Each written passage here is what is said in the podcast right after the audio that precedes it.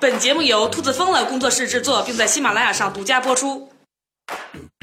听岛主用一本正经的态度胡说八道，用科学的精神吐槽人生。（括号关注他，不要只看脸哦。）（括号完毕。）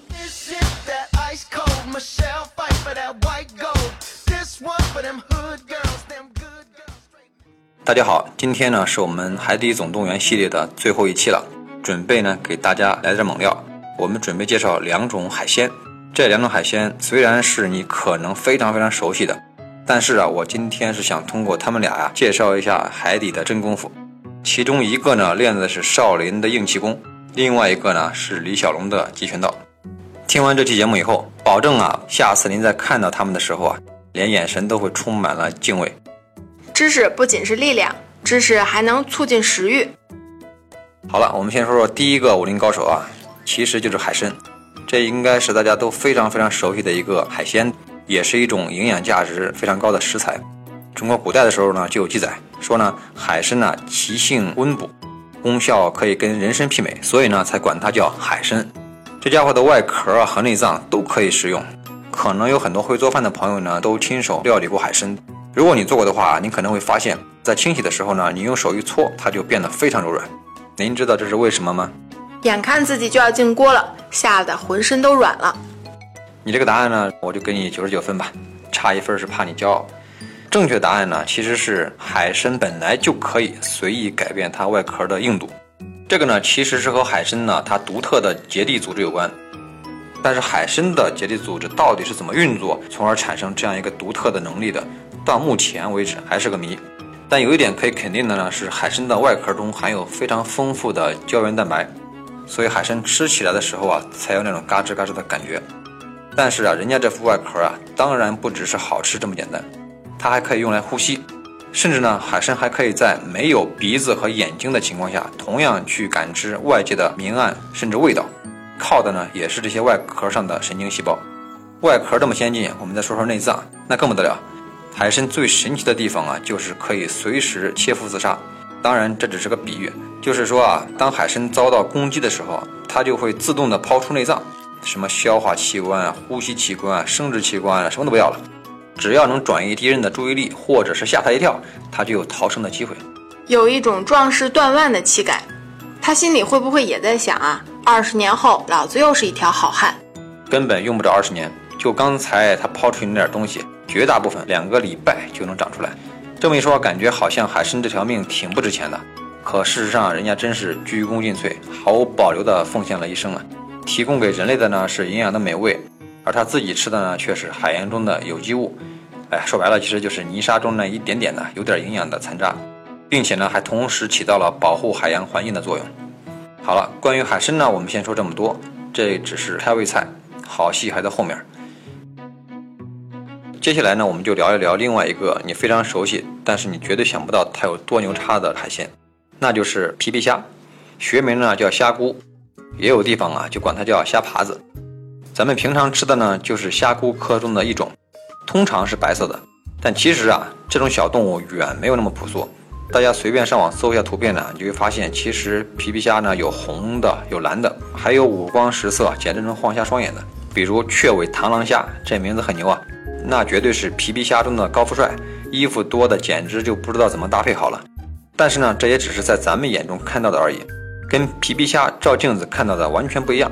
这就要说到皮皮虾极其牛叉的视觉系统。我们先来科普一个小常识啊，眼睛啊能够看到颜色呢，是因为啊有视锥细胞。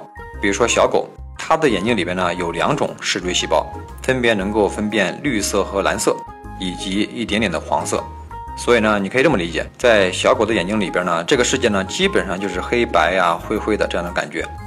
咱们人类就要比狗强多了，因为啊，人有三种视锥细胞，分别对应的是红、绿、蓝。说了半天，就多了一种颜色啊！你可别小看这个红色，就这么一点差别，就导致我们眼里面的世界就是五颜六色，而小狗的世界就是黑白和灰色的。据说人的眼睛呢，能够分辨出上万种不同的颜色。但是基础都是红绿蓝三原色。那么我们接着说啊，比人类更强的是谁呢？很多人会想到飞行的鸟，因为大多数会飞的动物视力都比较好，比如说蝴蝶。据说蝴蝶眼睛里边啊有五种视锥细胞，除了红、绿、蓝之外呢，还多了两种，到底是什么颜色呢？我也不知道。不仅没办法形容啊，甚至都没办法想象，因为那在我们的知识和认知体系里面从来就没有存在过。我们只能呢类推，人类比狗多出了一种视觉细胞，世界呢就由黑白变成彩色的了。而蝴蝶呢又比人类多出两种，那世界又会是什么样的色彩呢？估计就跟克雷奥似的炫酷吧。有可能，没想到你还有这个爱好啊！好了，那接下来呢我们就要说到皮皮虾了，前方高能预警。各位做好准备，皮皮虾的眼睛里边，你猜会有多少种视锥细胞呢？保守估计有十二种，也有说法呢是有十六种。这是个什么概念呢？这就意味着，对于皮皮虾来说，别说是紫外线、红外线，它连电波都能看见。我们可以假设一下，如果把皮皮虾的可见光谱啊，直接输入到咱们人类的大脑，估计脑袋一下就炸了。你会觉得你周围的世界充满了各种各样的光，各种各样的波。还有人说呢，皮皮虾啊是所有的已知生物中唯一能够感知圆偏振光的生物，也就是波的振动方向呢是呈顺时针或者是逆时针转动传播的光。再通俗点说呢，咱们现在最尖端的这些数码技术啊，包括 3D 电影啊，都和这个概念有关。听不懂没事儿，我也不懂，反正呢，我们只要知道皮皮虾长了一对非常厉害的眼睛就对了。说完了皮皮虾的眼睛啊，终于要说一说它的战斗力了。我估计呢，大部分的朋友啊都想不到它有多厉害。我知道它厉害，每次吃都扎嘴。但其实皮皮虾要比这厉害的太多了。皮皮虾呀和小龙虾，好吧，两个都扎嘴啊。但它俩最大的区别呢，就在于是皮皮虾的口器两侧呢有五对颚足，这个五对颚足里边呢，其中第二对特别发达，也就是啊虾头两侧最大的那两对爪子。我们呢称之为掠肢，掠呢就是掠夺的掠。这个掠肢呢一般分为两种，一种呢长得像榔头一样，一种呢像标枪一样。